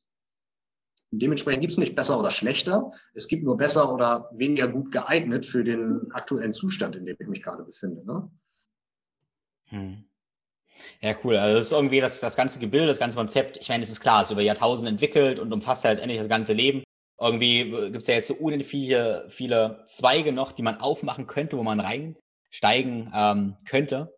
Ja. Ähm, aber ist klar, also es ist ja. halt, es ist halt letztendlich auch, ähm, wir haben am Anfang, habe ich irgend sowas gesagt, von wegen, ja, wir haben die Wissenschaft und dann gibt's Prana, aber das ist ja, war ja eigentlich eine ziemliche falsche Aussage, weil ja eigentlich ähm, ja, das auch eine Wissenschaft ist, nur eine andere Wissenschaft. Ja. Definitiv, definitiv. Also das würde jeder Yogi sofort unterschreiben, dass es Wissenschaft ist, denn es und wahrscheinlich sogar noch die empirisch viel stärkere. Also es ist noch gar nicht mal aufgeschrieben alles, aber es wird einfach seit Tausenden von Jahren ausprobiert. Ne? Und seit Tausenden von Jahren machen die Menschen, wird das von Lehrer an Schüler weitergegeben und die Leute machen es immer wieder und berichten alle die gleichen Sachen. Also eine bessere Evidenz kannst du ja eigentlich auch nicht haben, ne? als dass Leute sagen, ey, hier ist ein Pfad, um energetisch dich hochzufahren, um vielleicht spirituelle Erfahrungen zu haben. Und hier ist die Schritt-für-Schritt-Anleitung, die gebe ich dir, die ist 3000 Jahre alt, mach das und du wirst Effekte erzielen. Die Leute machen das seit 3000 Jahren und erzielen Effekte. Also das, besser geht's eigentlich nicht, ne? Ja, das ist tatsächlich relativ lustig, weil dann kommen wir Europäer an und sagen, nee, glaube ich nicht, ist Quatsch. Was diese 3000 Jahren machen, funktioniert nicht. Lieber mache ich unser Zeug, was wir seit ein paar hundert Jahren haben. Wir sind zwar alle krank, uns geht's eigentlich kacke. Wir sind alle gestresst und haben Diabetes und Alzheimer ähm, und sind eigentlich nicht glücklich, ja. aber wir haben trotzdem recht. Ist, also, ja. Ja, ja, genau. ja. Und das, und das ist wieder auch der Unterschied zwischen dem intellektuellen Verständnis und dem gefühlten Verständnis. Die Inder haben nie einen sehr, sehr großen Wert auf das rein intellektuelle Verständnis gelegt. Also haben sie auch. Und es gibt, es gibt auch ein, eine, eine Schule des Yoga, die nennt sich Jnana Yoga und, oder Jnana Yoga. Und da geht es wirklich um das logische Ableiten, um das Diskutieren, um das Herleiten. Das ist wie eine logische Debatte von griechischen Philosophen. Und daher kommt ja auch unsere Denkrichtung. Logisch debattieren, ableiten, rational. Und das ist es. Aber was wir halt gemacht haben, oder man kann auch sagen, aus energetischer Perspektive, das ist das sehr männliche, maskuline Element. Was wir in Europa gemacht haben, wir haben das weibliche Element, die Intuition, das Gefühl komplett aus der Gleichung genommen und gesagt, das ist alles Quatsch. Alles, was ich spüren kann, ist alles Quatsch. Nur das, was logisch herleitbar ist und das, was ich messen und sehen und fühlen kann, das, das ist relevant. Das heißt, wir haben einen großen Teil komplett rausgeschmissen. Und ich bin mir ziemlich sicher, dass wir das früher auch hatten. Seien das Druiden, seien das Schamanen, seien das Hexen. Ne, es gab ja in Europa auch früher die Hexenjagd. Die Leute, die sich mit energetischen Konzepten und ähm, psychedelischen Substanzen und Trancezuständen befasst haben, die wurden auf dem Scheiterhaufen verbrannt bei uns, während sie in Indien als, äh, als Heilige verehrt wurden. Also ähm, ja, das ist äh, tatsächlich das Spannende. Und ähm, ich glaube, unsere Wissenschaft heutzutage ist großartig. Also wir haben so viel geschafft, aber es ist auch mit einer gewissen Hybris verbunden, mit einer gewissen Arroganz zu sagen, dass das jetzt die Spitze aller, alles menschlichen Schaffens ist. So, weil die Leute einfach haben vor ein paar tausend Jahren Dinge gewusst, die wir gerade erst wieder beginnen zu begreifen. Und ich glaube, gerade was energetische Konzepte, die Ordnung des Kosmos, die Rolle des Menschen im Kosmos und auch überhaupt die Frage einer ganzheitlichen Gesundheit und die, den Zusammenhang von Körper, Geist und Menschen da viel, viel weiter waren früher als da, wo wir heute stecken. Weil wir uns angewöhnt haben, alles auf diese sehr mechanistische Art und Weise zu betrachten. Das ist alles wie ein, wir betrachten alles wie eine Maschine. Ne? Ist im Auto irgendwas kaputt, okay, dann tauschst du irgendeinen Schlauch oder eine Schraube oder eine Mutter oder ein Verschleißteil und danach fährt das Teil wieder. So, aber beim Körper ist es nicht so einfach. Natürlich ist es großartig, dass unsere Chirurgen das können. Okay, hier ist ein Organ, ist kaputt, jetzt kann ich eine Organtransplantation machen, danach funktioniert es wieder. Mechanisch betrachtet, ja. energetisch ist aber vielleicht nicht antwortbar. So, und das ist eigentlich das Schöne an diesen ganzheitlichen energetischen Ansätzen, dass wir gucken, okay, warum passiert etwas? Und wie hängen Emotionen und Gedanken mit dem Körper zusammen? Wie hängt der feinstoffliche mit dem grobstofflichen Bereich zusammen? Ich glaube, das ist super wertvoll zu erkunden für uns heutzutage. Hm. Ja, cool, glaube ich total spannend, ja.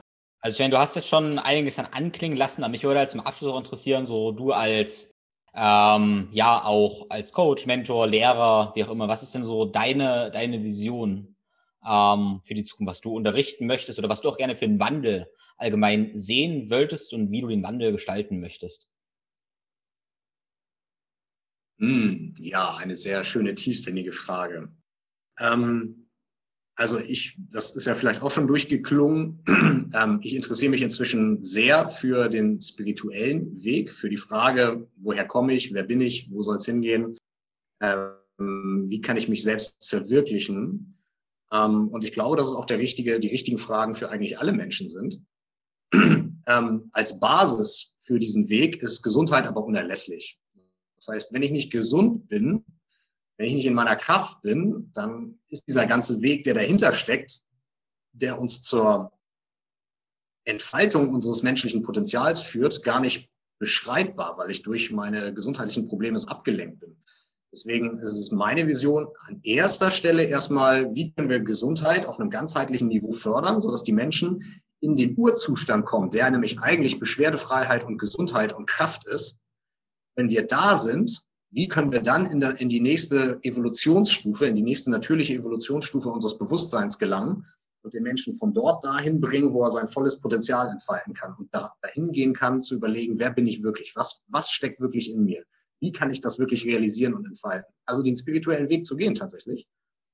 Ähm, und dafür glaube ich, ist als, als erste Stelle ist einfach der Schritt Energie. Ich brauche meine Lebensenergie. Ich brauche meine Gesundheit. Das ist die Basis für alles. Wenn ich das nicht habe, dann kann ich darüber nichts bauen. Ich brauche dieses Fundament oder wie Wolfgang Unseld immer so geil in seinem Podcast gesagt hat, Basics first. Ne? Du kannst keine Kanone von einem Kanu aus abschießen. Das heißt, halt die Basics auf die Reihe kriegen. Wenn die Gesundheit da ist, wenn dieses, dieses Basisfundament da ist, dann interessiert mich am allermeisten, wie können wir Menschen dazu bringen, mit weniger Angst zu leben. Weil ich glaube, so durch unser Ego, unser Ego hat eine Sprache, eine wesentliche Sprache und das ist die Angst. Und die Angst ist wertvoll, um zu überleben in einem Kontext, wo wir in einer bedrohlichen Welt leben. Wir leben heute in einer Welt, in der ganz viel für uns nicht mehr bedrohlich ist. Das heißt, die Angst ist eigentlich eher hinderlich und hindert uns daran, diesen Weg zu beschreiten, voller Möglichkeiten, der eigentlich vor uns liegt. Das heißt, meine große Frage ist eigentlich, wie können wir Menschen dahin bringen, dass sie mit weniger Angst, mit mehr Liebe, mit mehr Entfaltung, mit mehr Potenzial leben können und einsehen können, dass wir als Teil dieser ganzen unfassbar komplexen, wunderbaren Schöpfung eine ganz spezielle Rolle zu spielen haben. Ja, und wie kann ich Menschen dahin bringen, dass sie das erkennen und das für sich anfangen zu entwickeln? So, das ist Vision. Erst Gesundheit und dann die nächste Ebene des Bewusstseins Ja, das war das Wort. ja, also ich denke auf, du hast auf jeden Fall ja, alles klar. ja, also ich denke jetzt in der letzten, letzten Stunde hast du mir mal Impulse gegeben, wie man das macht. Und ja, ich denke mal auch das ganze Thema Prana, wenn man sich damit beschäftigt, das führt ja eigentlich auf beiden Ebenen schon ein bisschen zum Erfolg. Ne? Weil einerseits beschäftigen wir uns mit solchen grundlegenden Gesundheitssachen wie Schlaf, Trinken, Essen, Atmung. Und dabei, wenn wir da achtsam bleiben, werden wir mhm. unser Bewusstsein sicherlich auch ein bisschen anheben. Das ist ja das Schöne von, einer, ja, von einem ganzheitlichen ja, Ansatz, dass wir währenddessen, während also das finde ich eigentlich, das ist ja auch meine Philosophie. Ne? Also wenn wir solche Sachen machen wie, ich will mich gesünder ernähren, von mir aus auch, ich möchte abnehmen oder so, hey, dann kann ich aber auch mein Training gleich so gestalten, dass ich auf diesem Weg aber noch eine ganze Menge mitlerne über meinen Körper, über mein Bewusstsein lerne und auch noch auf dieser, ja, du hast es spirituellen Leiter genannt, ähm, auch noch so ein bisschen nach oben klettere, während ich eigentlich an meiner Gesundheit arbeite. Yes, voll, voll. Also ich glaube, das finde ich so spannend auf diesem Weg. Je mehr ich mich mit dem Körper beschäftige, je mehr ich mich mit dem Geist beschäftige, mit dem Bewusstsein, desto mehr merke ich, boah, Alter, das ist alles so perfekt. Das ist alles so perfekt. Das hat irgendwer, irgendwas hat das mal konstruiert. I don't know, wie das äh, zustande gekommen ist. Aber zu glauben, dass das alles nur reiner Zufall ist, das fällt mir inzwischen wirklich schwer. Also es fiel mir früher leicht, das als kompletten Zufall abzutun, als ich noch nichts darüber verstanden habe. Je mehr ich darüber lerne und verstehe und merke, wie alles ineinander greift und wie absolut perfekt jedes einzelne kleine Zahnrädchen funktioniert, denke ich mir, boah, fällt mir einfach nur die Kinnlade runter vor dieser, vor dieser Großigkeit ne, der ganzen Schöpfung. Das ist einfach Wahnsinn. Und ich glaube, dann ergibt sich der nächste Schritt, dass wir anfangen wollen, unser Bewusstsein ähm, weiterzuentwickeln, ergibt sich von ganz von selbst. Ja. Und Prana ist halt ein sehr, sehr schöner Weg, denn wie gesagt, es verbindet die physische mit der feinstofflichen Welt. Und wenn wir als Schritt eins lernen, Prana für uns einzusetzen und durch den Atem, durch unser Bewusstsein, unseren Körper und unseren Geist beginnen zu heilen, indem wir Aufmerksamkeit und Atmung durch den Körper leiten an die Stellen, wo wir Probleme haben und dann merken, ey, Probleme werden weniger, dass ich dann merken kann, ey, ich kann mich energetisch hochfahren, so dann bringe ich mich in die, wirklich in die Position, wo ich immer weiter wachsen kann. Ja? Hm. Yes. Ja. Sehr, sehr ja, spannend. wunderbar, wunderbar. Also ich muss sagen, ich bin ja auch irgendwie Ingenieur und Wissenschaftler und ich habe ja immer auch an Zufälle geglaubt. Also mittlerweile glaube ich immer noch an Zufälle, aber glaube, dass ein Zufall eher was ist, was mir irgendwie zufällt. Zumindest mache ich ständig diese Erfahrung. Ja, auch schön. Und ähm, ja, ja, das ja, ist ja. eine ganze Menge plötzlich in Frage. Gut, äh, wenn jetzt Leute irgendwie denken, hey, Dorje ist ein ziemlich spannender Typ, hat äh, schlaue Sachen zu sagen, von denen man auf jeden Fall was lernen könnte und ich verstehe das noch, was er sagt, weil er meine Sprache spricht ähm, und nicht Indisch. Ähm, wie kann man mit dir lernen? Was, wie bringst du das Ganze so rüber? Wie kann man ja mit dir arbeiten? Wo findet man dich? Yes, also meine Website ist gerade im Aufbau. Das heißt, der beste Weg, äh, in Kontakt zu treten, ist tatsächlich im Moment äh, Instagram über Flow to Zen. Ähm, was jetzt gerade passiert oder was ich jetzt schon mache, ist, ich habe ähm, jeden Montag meine Meditations- und Breathwork-Runde. Da atmen wir zusammen, meditieren zusammen. Da kann jeder mal reinschnuppern. Ich biete ähm, jetzt auch schon so Live-Mentoring-Coachings an, ne, wenn es darum geht, was will ich in meinem Leben anders machen. Das ist im Wesentlichen Mental-Coaching, aber verbunden mit, wie kann ich hier die Themen, den Zugriff auf mein Unterbewusstsein mit einfließen lassen. Und was jetzt gerade im Aufbau sich befindet, ist, eine, ist ein Online-Coaching-Programm zum Thema Lebensenergie. Ja, also Energy Flow, Prana, Lebensenergie, alle Elemente, die Säulen, über die wir heute gesprochen haben, wie kann ich mir die alle zunutze machen, um meine Lebensenergie hochzufahren, sie zu balancieren, zu kanalisieren und zu verhindern, dass ich sie verliere. Das ist gerade im Aufbau. Da folgt mir gerne auf Instagram. Da werden dann die ähm, notwendigen Infos kommen, sobald das steht. Und da freue ich mich auch schon sehr drauf, wenn wir damit dann starten können, weil da will ich dann alles zusammenbringen. Das ist der Plan jetzt für die nächste, für die nächsten Monate. Cool. Wunder, wunderbar. Also alles, von dem du gesprochen hast, das verlinke ich natürlich in den, in den Show Notes. Da könnt ihr nochmal die wichtigsten ja, Punkte nachlesen. Genau. Hast du noch ein, ein Wort zum Abschluss? Wir hatten schon so viele gute Wörter zum Abschluss, aber hast ein was? Ein, ein, ein Wort zum Abschluss? ein Wort zum Abschluss. Ja, du, nee, jetzt nicht so, nicht so ad hoc. Ähm, es hat mir sehr viel Spaß gemacht, wie immer, mich mit dir zu unterhalten, ja. ähm, lieber Tim. Ähm, ich glaube, wir arbeiten eigentlich äh, an den ganz gleichen Sachen, nur aus unterschiedlichen Perspektiven. Ähm, wie so oft gibt es einfach unterschiedliche Brillen, auf das gleiche Thema zu gucken. Und ähm, das finde ich mega spannend, hier auch zu sehen, so deinen sehr wissenschaftlichen ähm, Ingenieursansatz und dann aber zu sehen aus der anderen Seite, dass das überhaupt nicht gegensätzlich ist, was wir machen, sondern äh, sich eigentlich sogar im Gegenteil sehr, sehr gut ergänzt. Ähm, Finde ich großartig und ich glaube, heute, wir leben heute in einer sehr spannenden Zeit, wo diese Dinge anfangen zusammenzukommen. Ähm, und ich glaube, es ist auch sehr notwendig, dass das zusammenkommt. Denn wir haben jetzt ein, ein Level der Entwicklung erreicht als Spezies auf diesem Planeten, wo wir uns jetzt so ein bisschen entscheiden dürfen, in welche Richtung soll das hier weitergehen. Ähm, denn unsere Technologie und unsere Anzahl an Menschen auf diesem Planeten ist so groß, so mächtig geworden, es kommt jetzt auf die Entscheidung jedes Einzelnen an. Entscheiden wir uns gesund und bewusst zu sein, für uns selbst, aber auch für alle anderen um uns herum? Oder entscheiden wir uns dafür, unbewusst und ungesund zu bleiben? Aber das, auch das wird Auswirkungen auf alle und alles um uns herum haben. Und ich glaube, es ist in der Verantwortung von jedem Einzelnen von uns, dass wir einen Teil dazu beitragen, für diesen Planeten, für unsere Kinder und unsere Nachkommen besser hinterlassen, als wir ihn vorgefunden haben. Und ähm, der Weg zur, eigen, zur eigenen Gesundheit und zur Erkenntnis, was mache ich hier eigentlich, der, glaube ich, ist der erste wichtige Schritt dazu. Mhm. Ich bin auch sehr positiv, dass es ja vollstatten gehen wird. So ein Wandel aus der Notwendigkeit aus, dass wir immer mehr spüren, wie das, also jetzt spüren wir gerade irgendwie so schwarz auf weiß, dass alles wirklich auch eins ist. Ja? Wir haben den, auch so das Klima, wo wir merken, hey, irgendwie hängt ja alles miteinander zusammen. Aber auch Reisen, ich meine, du bist in Mexiko und irgendwie merken, okay, krass, irgendwie sind das ja nicht alles verschiedene Menschen, sondern irgendwie interagieren wir ja und sind ja doch irgendwie voneinander abhängig und dementsprechend müssen wir uns da irgendwie auch unser Bewusstsein ein bisschen in die Richtung entwickeln. Genau, und wie du gesagt hast, also ähm, ich denke, wir machen da auch voll das Gleiche. Irgendwie haben wir unterschiedliche mhm. Tools ein bisschen, weil ich denke, wir wollen immer die Leute auch da abholen, wo sie gerade stehen. Und ja, ich finde es, also vielen, vielen Dank, dass du jetzt die da doch eineinhalb Stunden da warst. Wie ich am Anfang schon gesagt hat, äh, weil ich finde, dass du die Leute wirklich erst da abholst, ja, wo man sie abholen kann. Also die wir jetzt verloren haben in den letzten anderthalb Stunden, die sind jetzt eh nicht mehr da. Hm? Und die, die noch da sind, die konnten wir abholen. Ja. Schöne Sache. Ja, sehr, sehr gerne. Hat mir auch viel Spaß gemacht. Gut, in diesem Sinne. Vielen Dank, vielen Dank für die Einladung. Genau. Vielen, vielen Dank fürs Zuhören. Ich hoffe, du konntest einiges mitnehmen und es hat an einigen Stellen Klick gemacht. Du hast ein paar Sachen verstanden, die du davor vielleicht schon gehört hattest, aber jetzt durch Dorjes ganz, ganz bodenständige und nahbare Art einfach wirklich verstanden hast. Wenn dir dieser Podcast gefallen hat, würde ich mich sehr freuen, wenn du den Podcast auf den sozialen Netzwerken teilst, am besten mit deinem wichtigsten Learning aus dieser Episode und Dorje und mich darin verlinkst. Außerdem hilft uns eine Bewertung bei Apple Podcasts sehr. Alle Links zu Dorje findest du in den Show Notes. Abschließend möchte ich dir kurz von meinem Coaching erzählen.